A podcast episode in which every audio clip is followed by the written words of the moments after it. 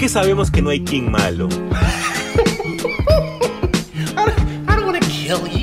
Yo aún espero la vuelta de Something. Lo mejor del mundo geek en un solo lugar. Y es porque aquí nosotros nos tomamos las cosas bien en serio.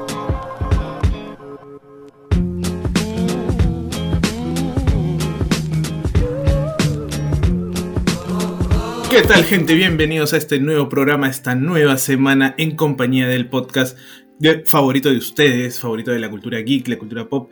Y porque ustedes saben que acá nos tomamos la cultura pop bien en serio, bienvenidos a Super God Podcast.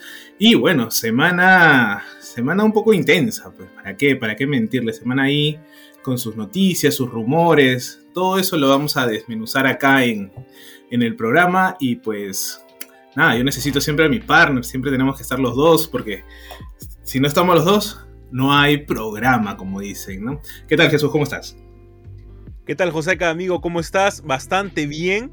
Siempre pasan cosas los días lunes, ¿no? Muy aparte que sale Super God Podcast, siempre pasan cosas geeks o noticias geeks, por así llamarlas, los días lunes. Yo creo que va a haber un punto en la que tenemos que conversar de repente mover el podcast para el día martes, ¿no? Porque siempre el día lunes nos sorprende con algo. Yo te apuesto que mientras que ahorita la gente ha escuchado o está escuchando el podcast, algo ha salido. Por ejemplo, de un tema que vamos a hablar en bloques este, en el tercer bloque específicamente, tuvimos el tráiler de House of the Dragon, que es un spin-off de Game of Thrones. Entonces, siempre nos sorprende con algo, siempre hay una noticia al menos relativamente de mediana para arriba.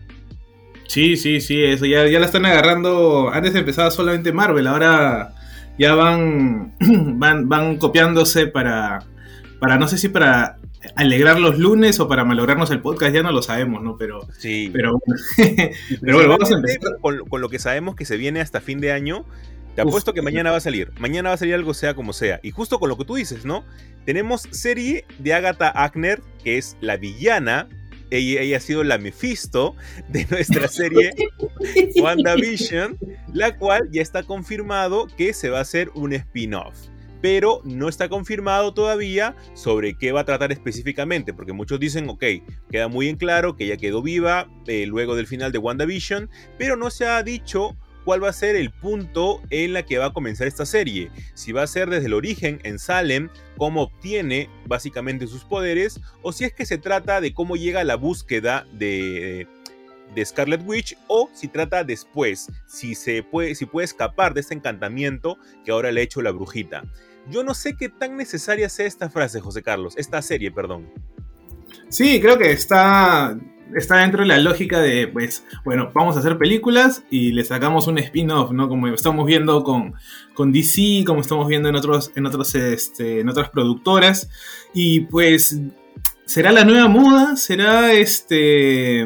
Creo que ha pasado por, por etapas, ¿no? Primero eran las series de las películas de superhéroes y después sus series. Tuvimos las series de, de la Arrowverso, tuvimos las series de, de Marvel con Netflix, ¿no? Y como parecía no terminaban de cuajar, pues ahora van a tratar de, de armarte, pues, una cantidad, eh, espero no exorbitante, de series, spin-off, de, derivadas de las películas, ¿no? Para, para tratar de explicar eh, de repente alguno que otro nudo o alguna que otra subtrama que no permita la película. Recordemos que las películas son pues de, de un de un metraje pues limitado y, no a veces no te permiten abarcar tanto, ¿no? Y es más, cuando mucho abarcas pues poco aprietas, ¿no?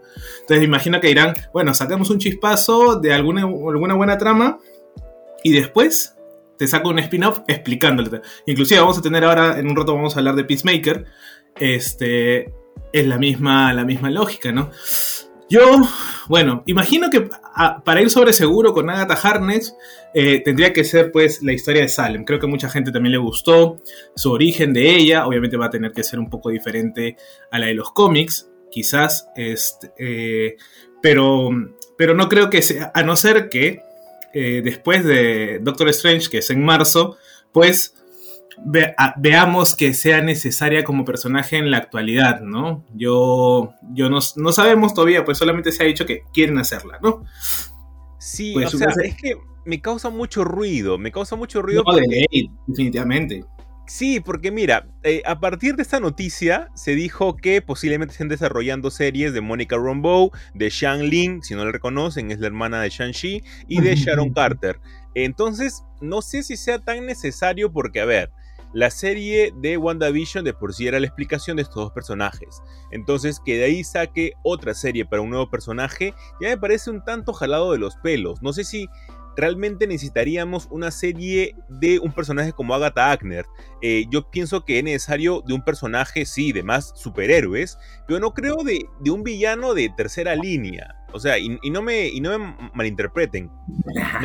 Me, encanta cuando en los cómics desarrollan más a los personajes, pero siento que en este caso eh, sería que en lugar de ella, que lo tome otro superhéroe que sea mucho más determinante en el UCM. Pero como tú has dicho, este, va a depender mucho de cómo queden las cosas después de la película de Doctor Strange, ¿no? Sí, ahora, mira, poniéndome eh, como abogado del diablo, vamos a ponernos así, este... Yo creo que también es una parte de, que Marvel en las películas no, bueno, hemos visto que ha entrado un poco al tema de, la magia, de, lo místico, ¿no? Este, pero no, no, no necesariamente eh, tiene esta mitología formada como si la, existía en los cómics, ¿no? Entonces, asumo, ¿no? Que por ahí podría ser la, entrada de Agatha Harkness para poder acrecentar un poco la jerarquía de, poderes, ¿no? Que se van a venir, ¿no? Recordemos que en los cómics, ahora bueno, vamos a tener a los Eternos, ¿no? Ya con eso también tienes un, un level up ¿no? de, villanos eh, importante, ¿no? Este, inclusive con Shang-Chi o eh, con Loki, ¿no? Ahora vamos a tener pues a Kang el Conquistador, ¿no? Entonces, tal vez por ahí también ellos necesitan una, una, forma de, de, acrecentar esta, esta jerarquía mitológica, pues, ¿no? pero claro, otras series como eh, que me gustaría, definitivamente me gustaría, más que todo por el, tema de producción, más que de historia. Este, a Mónica Rambeau, mm, yo creo que ya pasó porque o sea, no sé si tendrá mucho espacio dentro de, del UCM, ¿no? Este, aunque es siempre, eh, es, es, este, es bueno. Ahora sí, Sharon Carter, yo, después de Agente Carter, pues, no sé, ¿qué más le puedes hacer, no? Este, ah, no, pero esa es la tía, esa es la tía, ¿no? Esa es la este, tía, esa es la tía, claro. Claro, me estaba confundiendo con pero ya, con Sharon Carter, claro, como termina Falcon and the Winter Soldier, como te dice, uy, ¿cómo llegó Sharon Carter pues a ser la, la más de... La doble agente, ¿no? Claro, la doble agente, ¿no? Ah, ya hay cosas que uno pues te da bien o mal saberlo, ¿no? Da igual, creo, creo, me parece. A mí, a mí me parece hasta ahora extraño de que a muchas personas le haya parecido la mejor serie hasta ahora eh, Falcon and the Winter Soldier cuando a mí me pareció la más planita de todas. ¿ah? Eh, siento de que incluso este final de Sharon Carter siendo como que el doble agente y como que teniendo todo en claro desde un inicio y por dónde iba todo, eh, no sé, me parece un poco jalado de los pelos. Incluso incluso a mí me gustaría una serie como que ya vaya introduciendo a los Thunderbolts en lugar de que, de que hagan esto este spin-off de un spin-off de por sí. Por ejemplo, pongo el, ejemplo de, desde ya.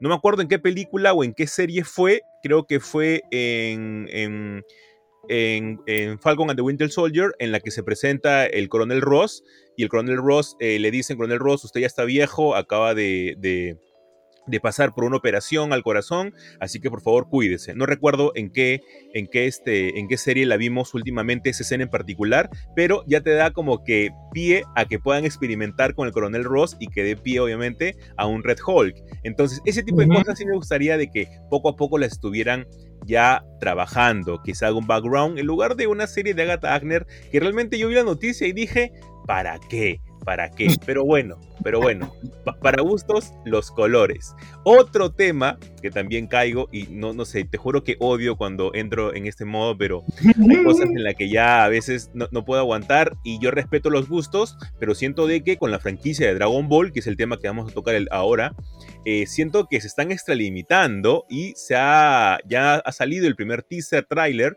de la próxima película de Dragon Ball Super, que se va a llamar Super Hero. Vamos a ver, José Carlos, lo que sabemos hasta el momento de la película, ¿ya?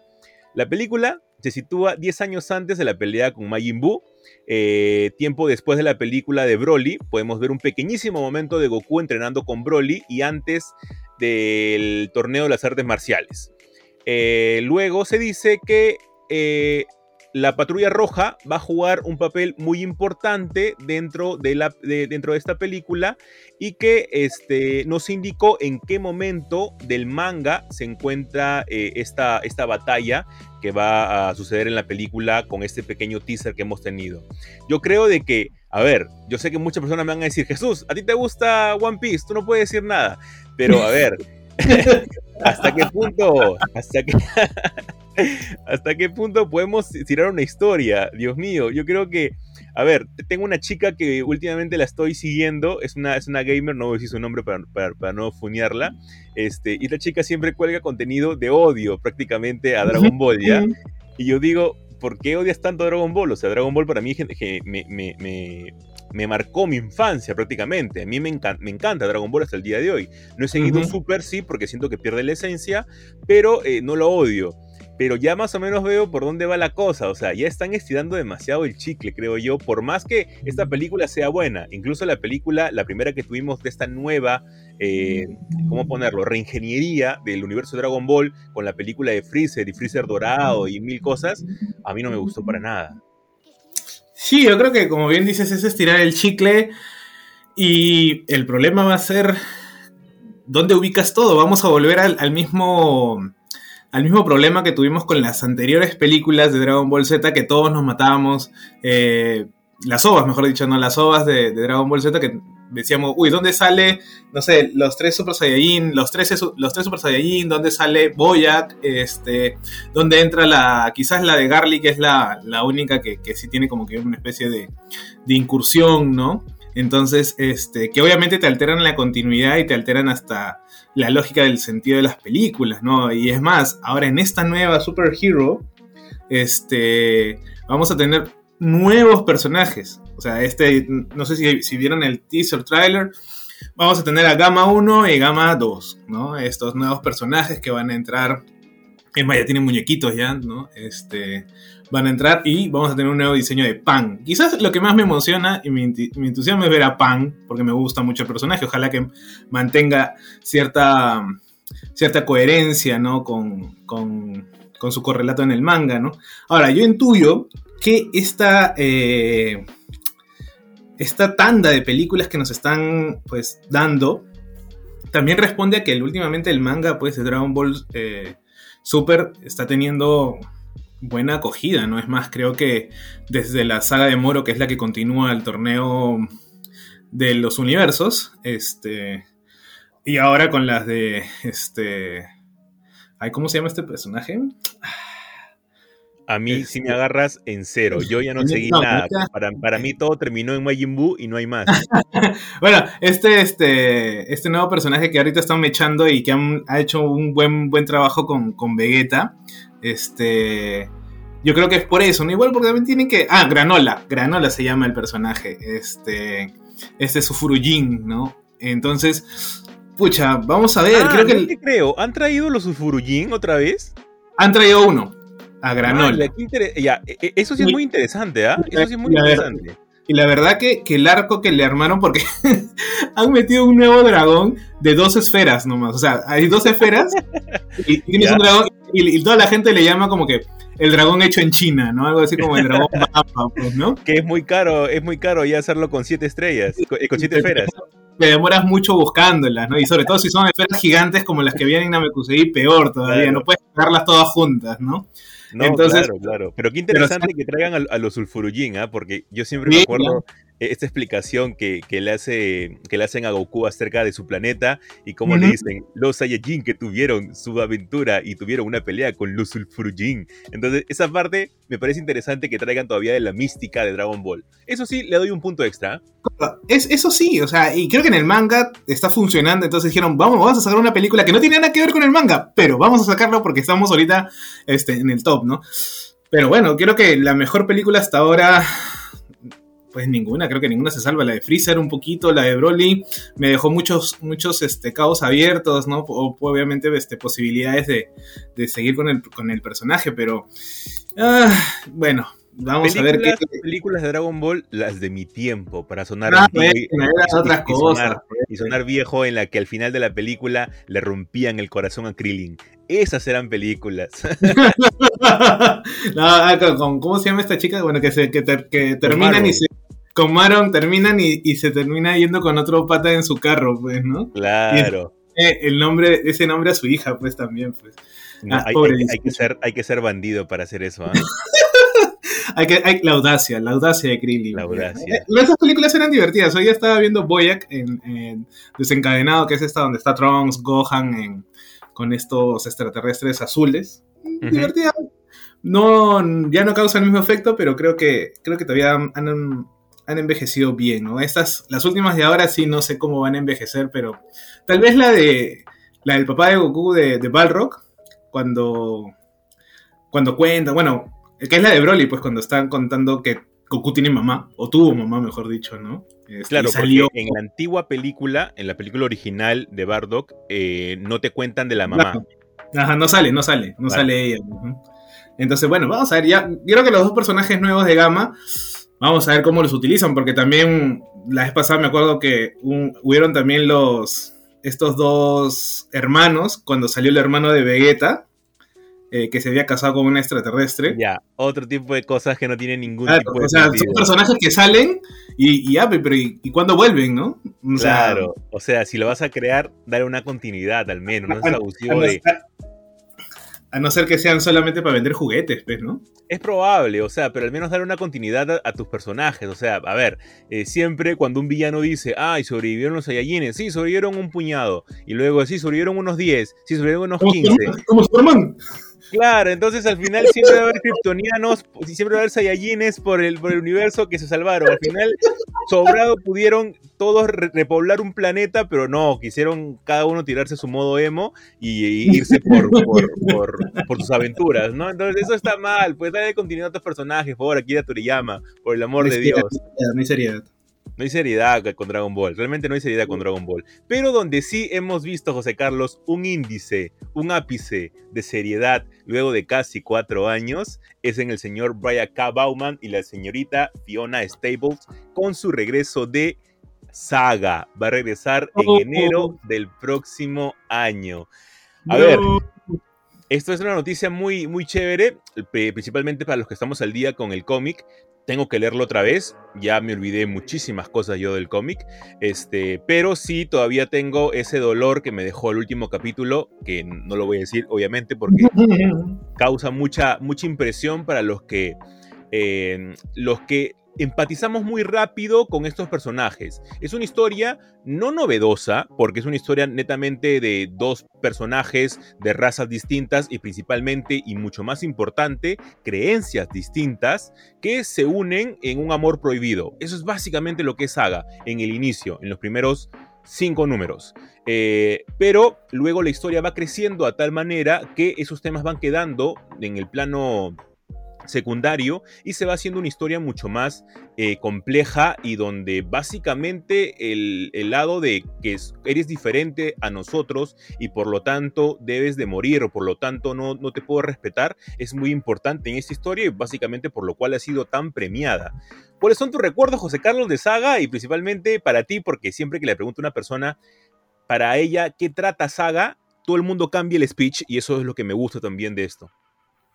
Sí, claro, o sea, en realidad, literalmente esto es una saga, o sea, toma el nombre de, una saga que, es como que se va haciendo en el camino, ¿no? Este, no es como los anteriores proyectos del, señor Brian Kay, eh, que dicho sea de paso escribe muy bien, ¿no? Es uno, no es de mis favoritos, ¿no? Pero eh, de que escribe muy bien, escribe muy bien. A mí, personalmente, Saga me tomó por sorpresa, no esperaba...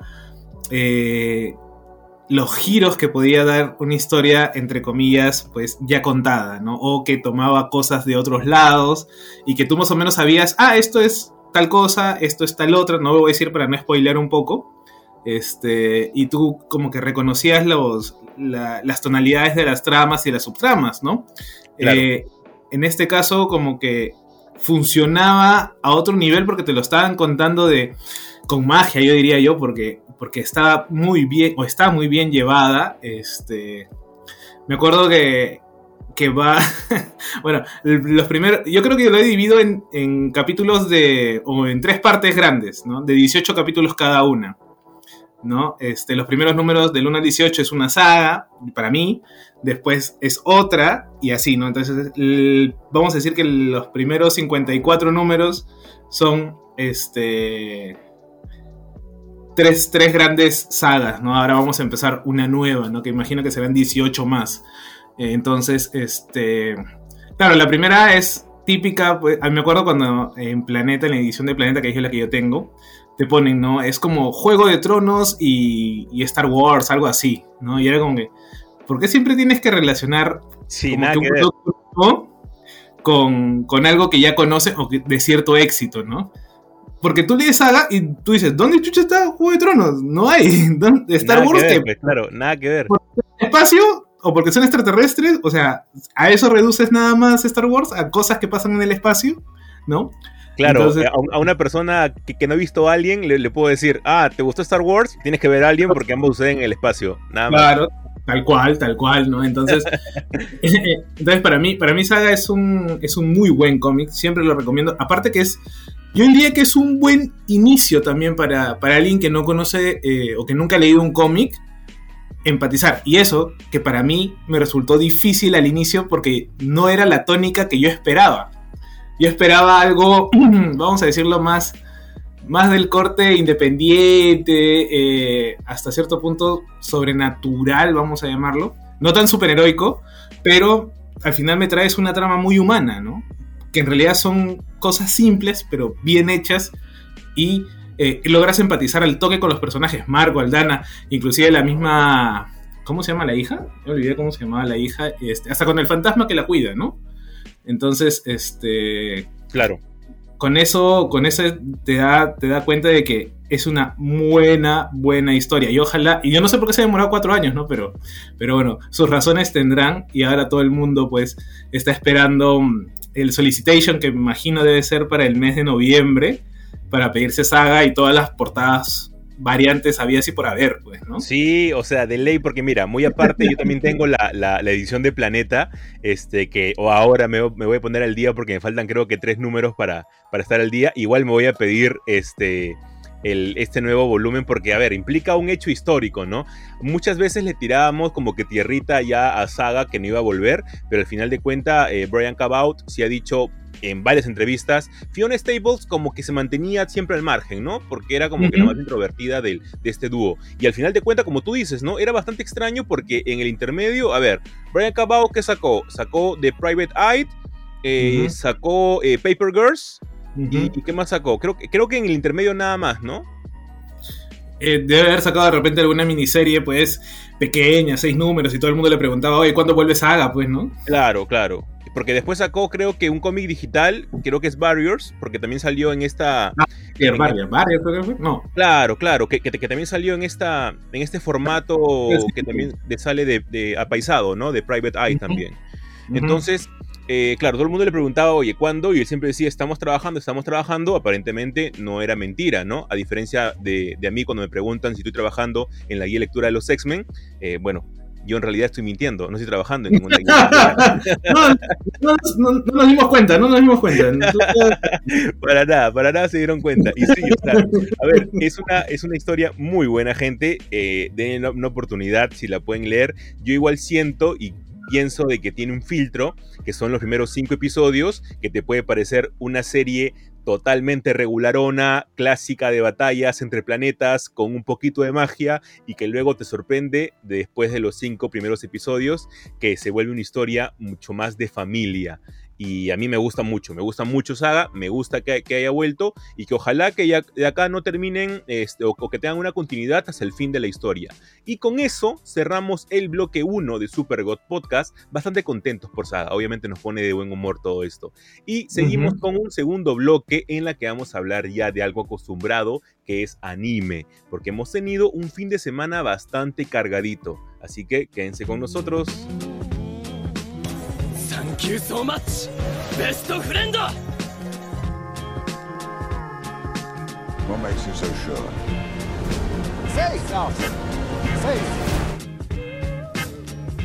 Los mejores polos geeks lo puedes encontrar en un solo lugar. Distinto. Los mejores diseños de tus series, películas, anime, cómics y más. Visítalos en su tienda del Centro Comercial Arenales en la tienda 224. ¿Qué tal gente? ¿Cómo están? Nuevamente bienvenidos al segundo bloque de Super God Podcast y como decía en el anterior bloque hemos tenido un fin de semana cargadito de anime. ¿Y por qué lo digo? Porque hemos tenido, José Carlos, varios estrenos que ya de por sí nosotros hemos venido hablando semanas atrás. Para poder enumerar primero las tres principales, vamos a hablar de cada una de ellas. Ya se estrenó por Netflix, está Blue Period, el anime que ya hemos venido hablando sobre este joven que no se encuentra a sí mismo en la escuela cuando está a punto ya de, de, llenar este papelito en la que tiene que indicar a qué facultad él quisiera ir, qué quisiera hacer con su vida, todo muy japonés, ¿no? Porque obviamente te tratan de adelantarte este, una decisión muy madura cuando recién estás desarrollándote como persona y él descubre que tiene un amor por el arte y se acaba de estrenar por Netflix. Ya está, ya lo pueden ver. Antes estaba en medios piratas, pero ya está de manera legal y va a haber capítulos semanales. Y eso es lo que me gusta, una costumbre que nosotros apoyamos, ¿sí o no? A veces. ¿Por qué a veces? ¿Por qué a veces? Es chévere, mejor un capítulo semanal. lo, que lo que pasa, hermano, es que yo. Hay, hay cosas que, que es como que quiero ver de corrido, ¿no? Porque yo soy una persona que es como que si estoy viendo algo y quiero terminarlo porque si no a veces no puedo avanzar con otras cosas. Entonces es como que prefiero eh, tener todo ya para maratonearla en un fin de semana y, y obviamente después ya eh, dedicarme a, a, mis otros trabajos y demás, ¿no? En cambio, tener un capítulo a la semana, si bien es cierto, me permite también oxigenar, verlo de nuevo de repente, eh, también es como que siempre estoy en la mente con eso, eso y eso, y, tengo, y recién cuando toca, al otro capítulo es como que ya entro un poco en, en paz mental, vamos a decirlo así, ¿no? Entonces, ya, a veces, o sea, a veces sí, a veces no.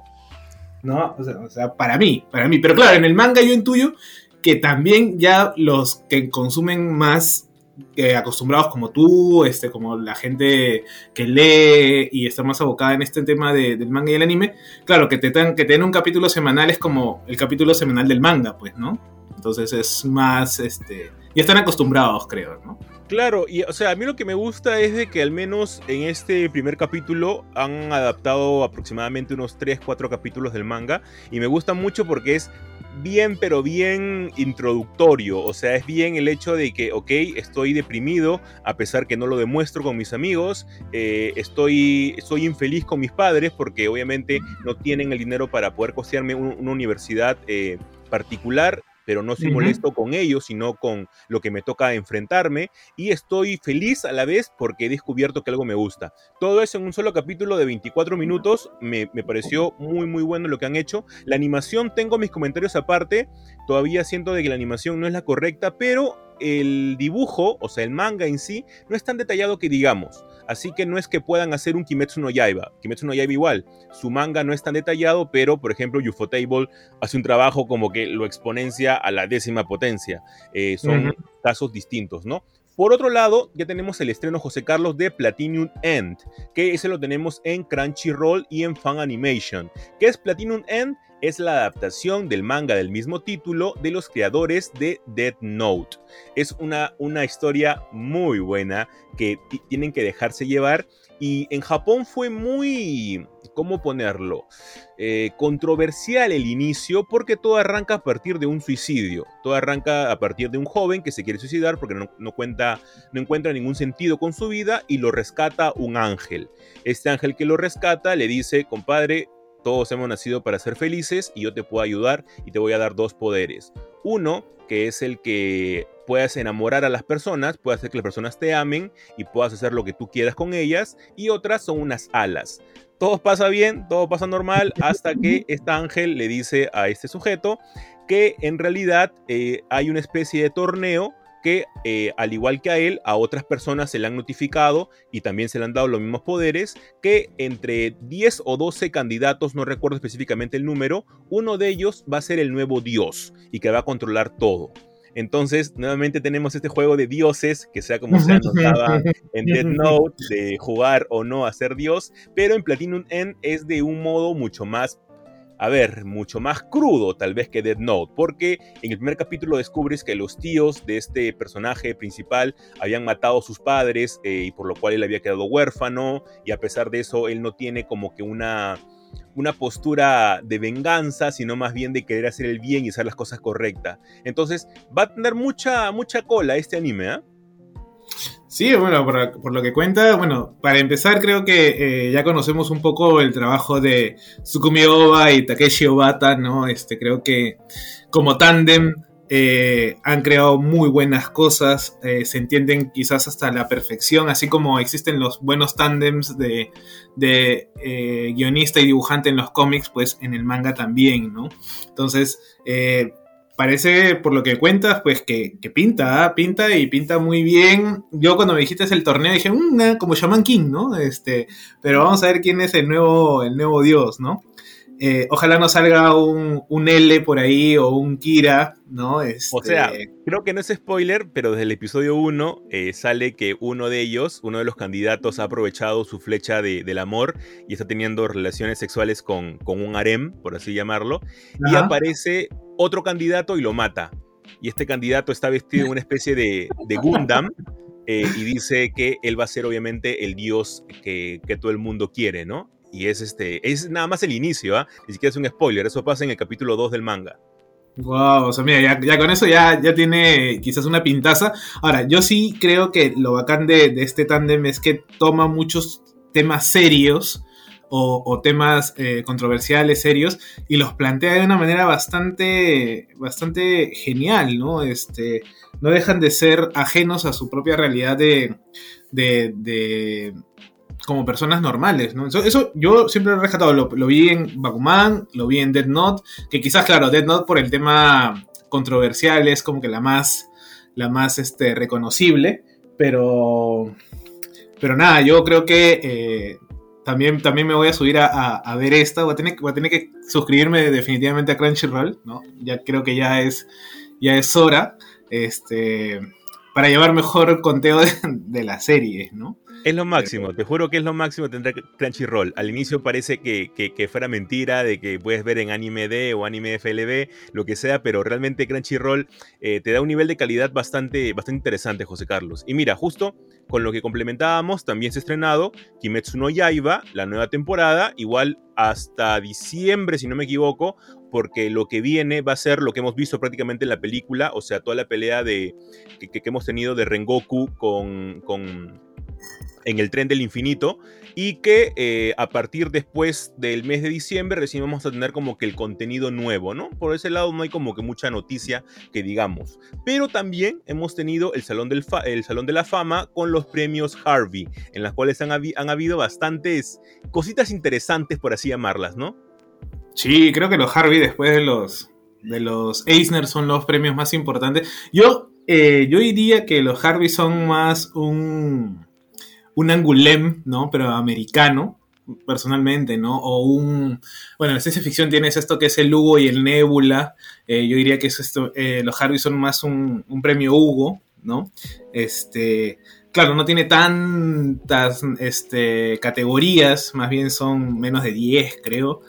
Este, pero son bastante importantes, ¿no? Y, casualmente también tienen el, el, Salón de la Fama, que creo los Eisner no tienen, eh, es como un Grand Prix de Angoulême, ¿no? Eh, en Francia. Eh, este es el salón de la fama de los, de los Harvey y obviamente se la dieron pues a la, a la mejor, vamos a decirlo, a alguien que todavía influye, ¿no? Que es este Rumiko Takahashi, ¿no? La, creadora de, Sailor Moon, ¿no? Este, de Ranma, ¿no? Que, que obviamente creo que para la época que ella publica y, produce sus, sus, este, sus, mangas, era altamente revolucionaria, era, una, era de las pocas mujeres que, que, trabajaba en la industria en esa época, ¿no? Y se había hecho un nombre, pues, a sangre, sudor y hasta lágrimas, diríamos, ¿no? Porque obviamente, pues, la, la, la industria del manga también no es exenta a los machismos, pues, ¿no? Me parece bastante eh, encomiable, reconocible. Ella había tenido hace unos cuantos años el, si no me equivoco, fue el año pasado o hace dos, el Grand Prix en Angoulême, ¿no? Entonces eh, se perfila a, ser una, una de las grandes autoras de, la historia, creo que la gran Rumiko Takahashi, ¿no? Yo, yo diría, ¿no? Que, que, es importante esta, este reconocimiento, porque así también te, te, permite, pues, dentro del capitalismo, volver a tener las obras, ¿no? Y volver a tener producciones animadas. Hace poco hemos tenido, pues, esta esta adaptación de Sailor Moon que estaba en Netflix, ¿no? Este, es un, segundo aire, me parece, ¿no? Y también obviamente reconocer en vida a quienes fueron o quienes son grandes artistas, bueno, grandes guionistas también, ¿no? Yo, ¿cómo se llama su esposo? El de... ¿El de cómo se llama? Hunter x Hunter, creo. Ah, Togashi. Togashi, su esposo, creo, ¿no? Eh, de, claro, claro, claro. Aunque no, no, no, no, no, no. El, el, el, la que es este, el esposo es la de Sailor Moon, que es Naoko Takeuchi. Ah. Entonces, este. Entonces acabo de hablar y acabo de confundir personas. ¿Por qué no me suele pasar, suele pasar. ¿Por qué no me este. no, como acabo de decir, este. Ay, Dios mío. Por favor, gente, disculpen este, que a veces se nos confunden se nos confunden los, los, nombres. No, no, no hay problema. Por ejemplo, como, para ayudar un poco. Claro, este... Rumiko es la que hace Rangma, no es la que hace Claro, Rumiko Takahashi es la que hace Rangma, que de por sí, a ver, incluso para nosotros, en nuestro lado del mundo, que fue bastante controversial, en Japón también fue bastante controversial Rangma y medio. Ella también es la que hace eh, Inuyasha, eh, la cual para muchos es, también una historia a ver, es una historia de amor, pero a la vez es mitología, pero a la vez también es el adelanto a los furros. Hay de todo. tenías que mencionar a los furros, tenías que mencionar. Es que, es, parte, es parte de, es parte de, es parte de, los furros. Eh, también tenemos la, la saga de la, de la sirena, eh, que también forma parte de toda esta eh, parafernalia que se le hace a Rumiko Takahashi. Lamentablemente, en el idioma español hemos tenido relativamente pocas cosas eh, de, ella. Por ejemplo, a ver, si hago memoria, Planeta editó casi todo, Ranma y medio, y luego nada más. luego parte de Inuyasha también lo hizo Glennan, si no me equivoco. Así que hemos tenido muy poco de ella, pero me gusta que se le haya dado un nivel de reconocimiento porque siempre en Japón, y lo hablábamos en el anterior podcast, José Carlos, siempre es necesario que se le dé mayor reconocimiento a las mangakas, porque de por sí es una industria muy eh, machista y me gusta que, den ese tipo de, espacios, ¿no? Sí, definitivamente este, eh, es, importante el reconocimiento del, del, momento también, ¿no? Este, es más, Rumiko empieza a, trabajar en, en y medio en el 87. O sea, ya hace 20, 30, un poco más de, 30 años. Y bueno, el mundo en Japón eh, hace 30 años era un mundo totalmente diferente al que se vive ahora, ¿no? Entonces, este, Inuyasha es del 96 hasta el 2008, ¿no? Entonces, pero, pero ya ella ya venía este, con, con cierta con cierta fuerza en, el, mismo, en el mismo mundo, ¿no? Y, reconocerla ahora eh, con estos premios que son, si bien es cierto, pues son honoríficos, un reconocimiento a la trayectoria, ¿no? Eh, son, no es necesariamente un, mejor, una mejor obra eh, editada en el año, publicada en el año. Creo que es, es, importante, pues, reconocerlo. No es como un premio Nobel. Justo hemos tenido, pues, esta semana el premio Nobel que, nadie conocía, ¿no? Definitivamente, y siempre la, academia eh, premiando gente que nadie, o al menos la gente en español no, conoce mucho, ¿no? Pero bueno. eso Murakami nunca va a ganar el Nobel. bueno, algún día deberíamos hablar por qué no gana el Nobel Murakami, ¿no? Ojalá. Yo sí, día. Yo sí, de verdad, yo sí quisiera que se lo den, ¿no? Ah, yo también, yo también. Yo le he pasado muy bien a Murakami. Yo, yo le debo una, una etapa feliz de mi vida a Murakami paréntesis, este, para los lectores de Murakami, este, esta semana o en estos días debe estar llegando ya la última obra en español, que es este, primera persona del singular o del plural, no me acuerdo muy bien, este, que son cuentos. Nada, así que si les gustó el podcast que hicimos con Jairo hace unas cuantas semanas, y les gusta Murakami, esténse atentos, vayan a alguna librería cercana y demás y pregunten por el nuevo libro de Murakami. Así Y con esto pasamos a los ganadores del Harvey. Vamos a hablar un poco de, de quiénes son estos estos, ¿qué decirlo? Esta gente que hasta cierto punto es hasta desconocida para nosotros, ¿no? Por ejemplo, eh, ¿quién ganó el, libro del año? Magic Fish de, al, de Trung L. Nguyen, ¿no? Que uno podría pensar que es el hermano de, del otro Nguyen, este, que dibujó, que trabaja con Lemire en Descender. Claro, de, con, Dustin. Dustin, Nguyen, este, pero, acá el señor... ni en pelea de perros, ¿ah? No, son mismo apellido, pero diferentes familias. Y él ha ganado mejor libro del año y mejor libro de, niños y jóvenes, ¿no? Con The Magic Fish. Que si ustedes googlean, y si, están ahorita en su, en su teléfono, googleen, ¿qué arte para más bonito? O sea, me ha gustado el dibujo. Obviamente no he leído el, cómic porque normalmente no, leo mucho eh, cómics para adultos, eh, para adolescentes o para niños pero algunos que otros son grandes sorpresas. Creo que inclusive hemos leído los dos, este, Laura Dean ha vuelto, a, roto conmigo, ¿no? Que es un cómic juvenil, pues hecho por Mariko Tamaki. Hay, hay, muy buenas propuestas y la verdad que yo estoy esperando que, que lo traduzcan al español de repente o si no buscarlo en inglés para poder ya meterle, meterle diente, como dicen, pues, ¿no? Así es, y mira, y justo para completar a los ganadores, también tenemos ganadores que generalmente yo creo que lo que me gusta de los Harvey es que tiene un montón de, variedad. Porque, por ejemplo, en lo que es mejor libro digital del año, lo ganó el, el, cómic digital, porque es un cómic digital, es un webtoon, como para ponerlo específicamente en una categoría, es Lore Olympus. Que a ver, muchas personas me han recomendado que lea esta historia, es un webtoon eh, basado en, el mito clásico del rapto de, de Perséfone.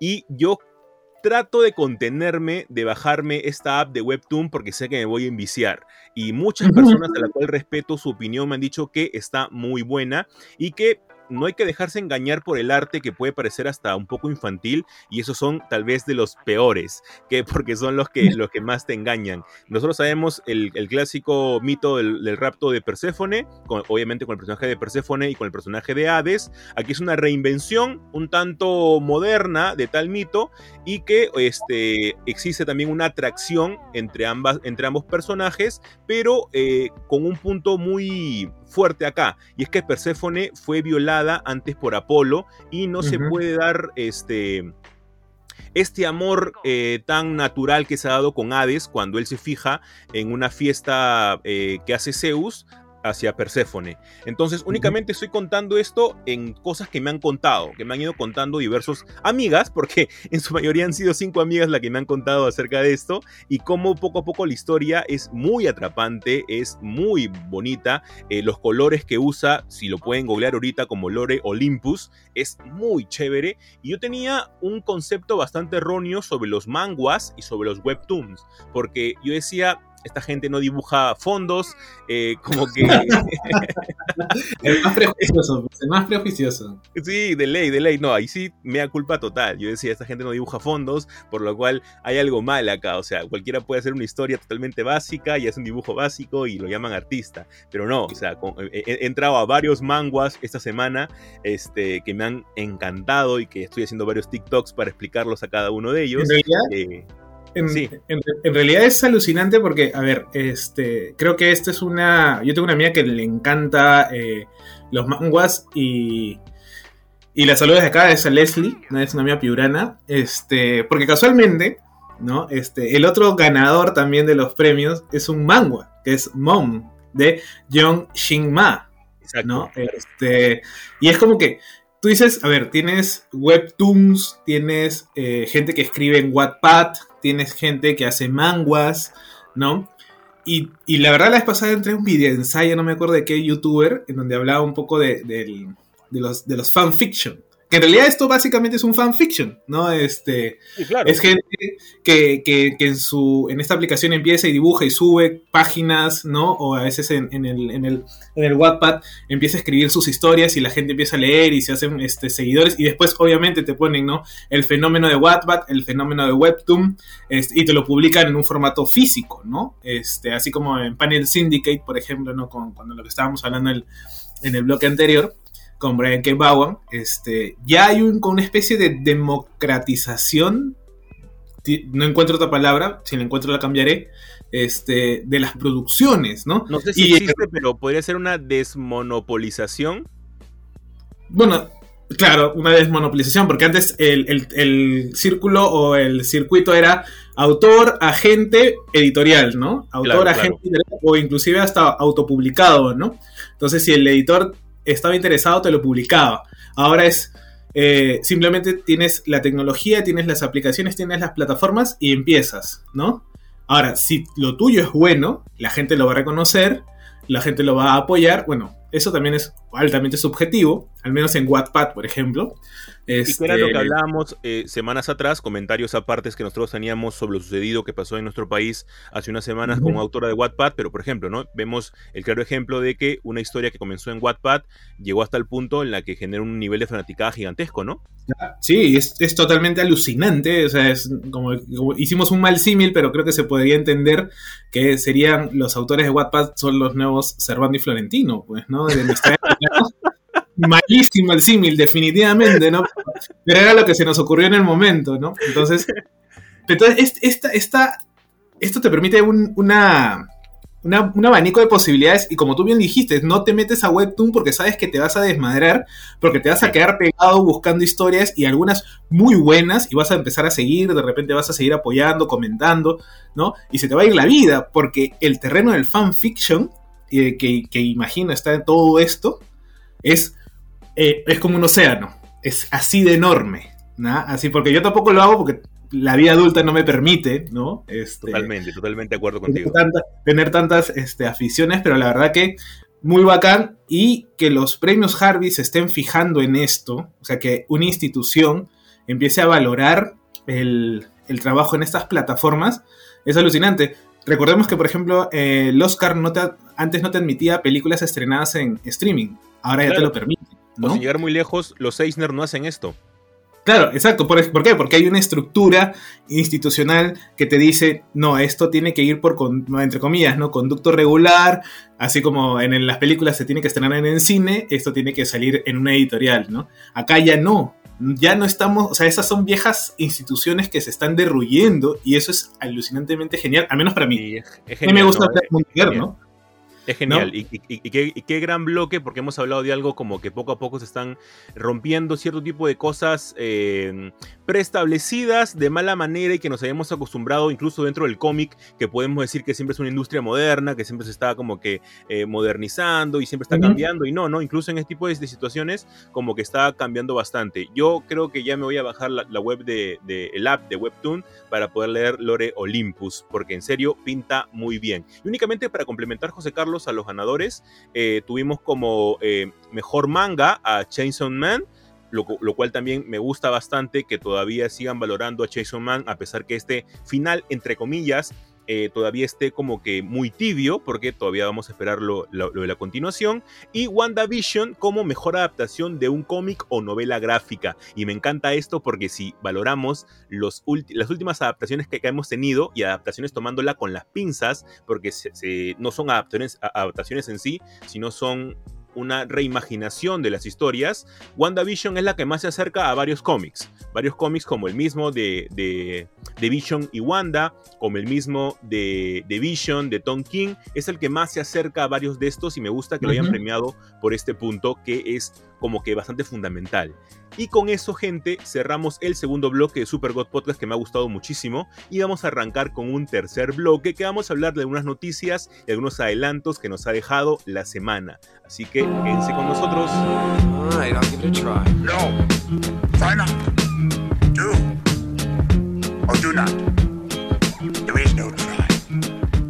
The Comic Crusade. Obtén lo mejor de Marvel, DC, Image y lo mejor de todo el mundo de los cómics y mangas siguiéndolo en sus redes sociales como The Comic Crusade. Cree en el cómic.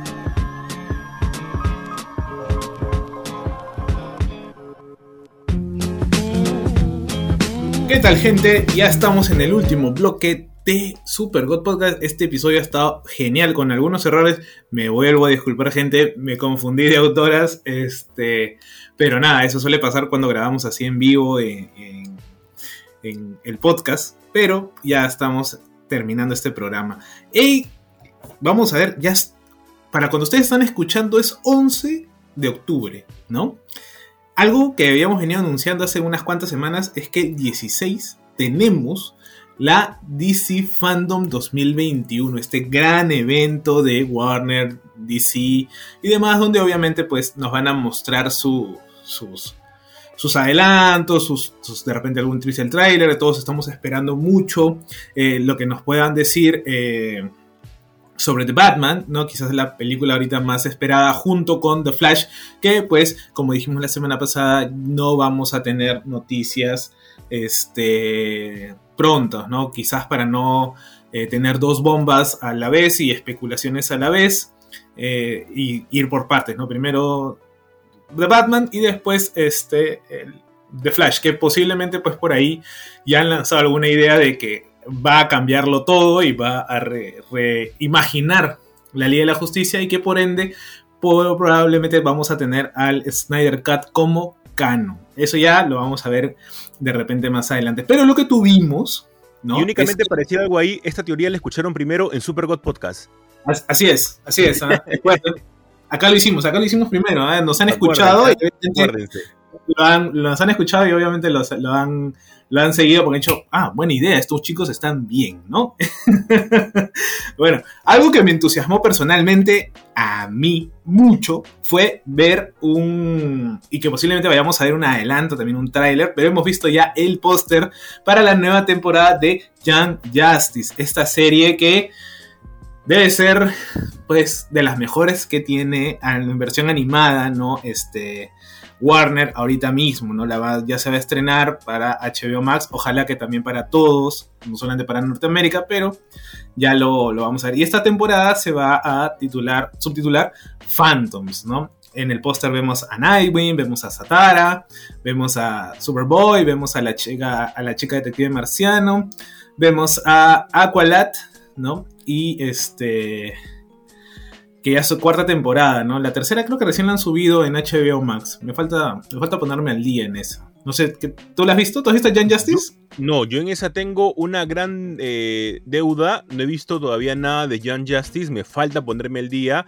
Eh, tuve una conversación hace poco, eh, creo que con un amigo, últimamente ando de la memoria horrible yo, ¿no? Ya no me acuerdo de las personas y dónde lo vi ni nada por el estilo, pero este, y justo ese amigo me decía que la segunda temporada era como que media tibiecita, pero eh, la tercera que ya la estaba viendo me dice que estaba espectacular, así que tengo que meterle diente cuanto antes a lo que se viene con Young Justice, porque, a ver, tal vez combinando un poco los temas, eh, algo está pasando con DC, con su nuevo universo en películas. Acabamos de tener el estreno eh, de la serie, perdón, de la película The Justice, y en serio ha estado malita. Tampoco es que haya mucho material de, lo cual agarrarse, ¿no?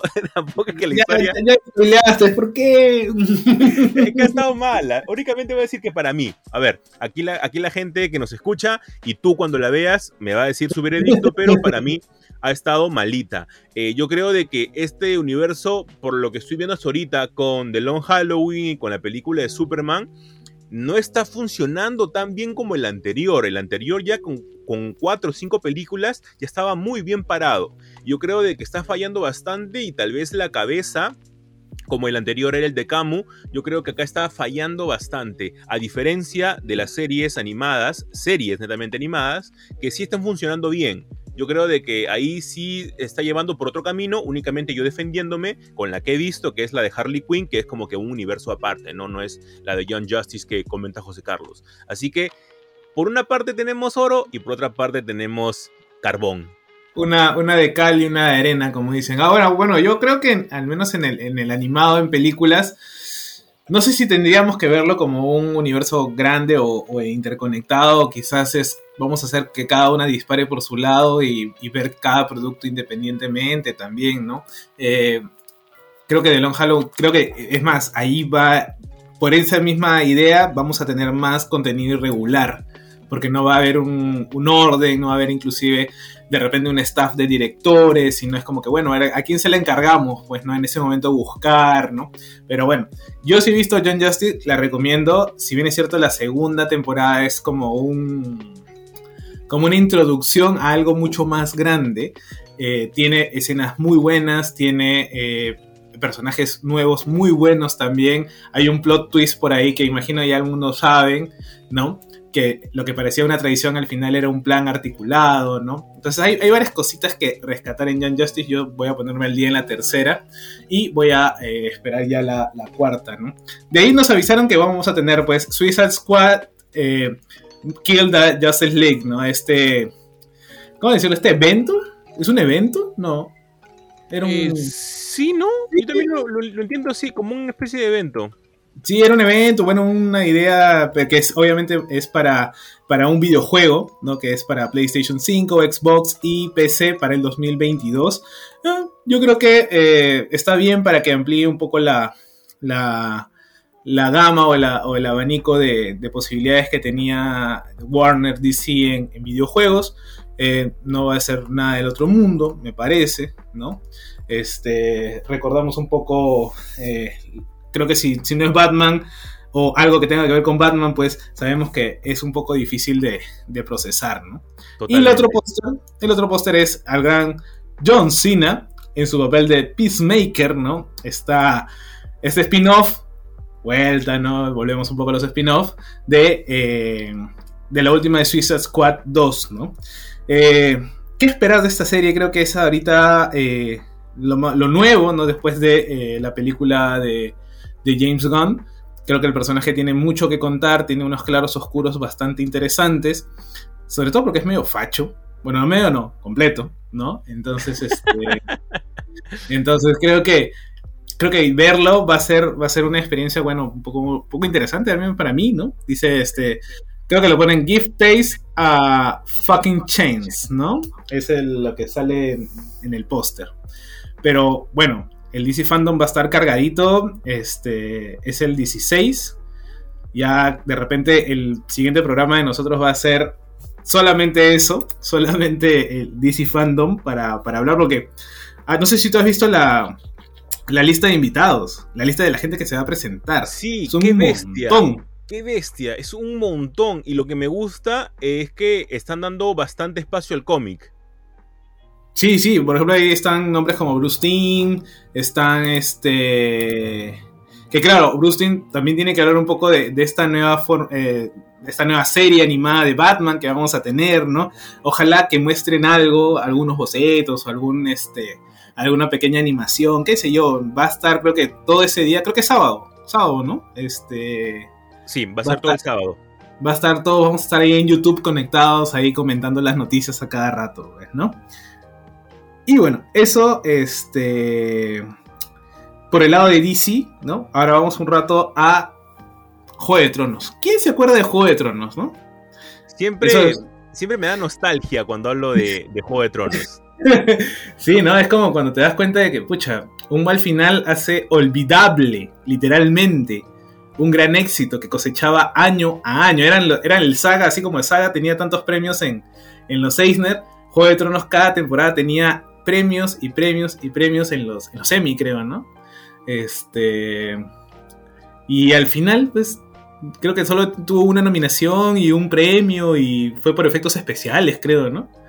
Sí, o sea, es, es muy para olvidar, pero yo creo de que tal vez parte de esta herida no la va a cerrar, pero obviamente va a ser eh, al menos un poco más llevadera. Eh, con la serie de House of the Dragon, que nos han dado al menos el primer teaser trailer. Y acá hay muchas cosas por hablar. La primera temporada va a costar, José Carlos, de 10 episodios, y a diferencia del libro, el libro te transporta a 300 años antes de los eventos de Juego de Tronos. En cambio, esta vez únicamente con la serie vamos a tener 200 años antes. O sea, no vamos a tener parte del inicio de toda la dinastía Targaryen, sino un poquito más adelantado.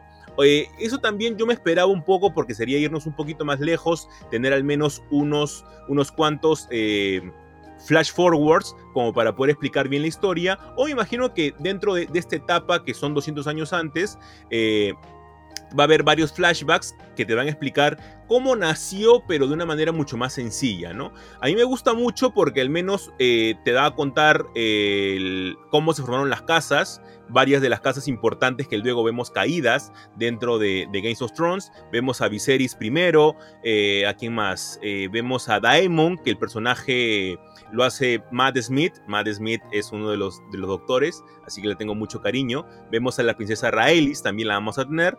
Dentro de la casa de, de Hightower también vamos a, vamos a tener a, Sir, a Sir Otto. Eh, varios personajes también dentro de la, casa Lannister que fueron los iniciales y que fueron consejeros. Eh, un montón en Games of Thrones se habla de cómo la casa Lannister siempre fue catalogada como la, la que daba la mano del rey. Y es por eso de que a partir de acá también vamos a tener un montón acerca de esto, de cómo fueron los, los consejeros eh, para, para, el rey de turno, y en este caso eran los, los se me van los nombres, no sé qué me pasa hoy día, los, los Targaryens. Va a estar muy buena la serie, yo realmente le pinto algo bastante, una, una aura bastante buena, porque no pueden echarla a perder. Como son cosas que ya han cerrado, yo creo que no la pueden echar a perder. O sea, eh, la verdad que justo conversaba con unos amigos de ¿Qué, ¿qué, sentido tiene sacarte un spin-off de, de, la, de, la, casa de los Targaryen? Y yo le digo, mira, eh, después del chasco que han hecho, y como no tenemos los libros todavía, y dudo mucho que los vayamos a tener, porque creo que Martin no los va a escribir, y si los escribe, eh, no van a estar corregidos y, los van a editar tal cual, y como van a estar medio mal escritos, este, ya no le vamos a poder este, reclamar nada, porque obviamente el gordito se va a morir, ¿no? Entonces, este...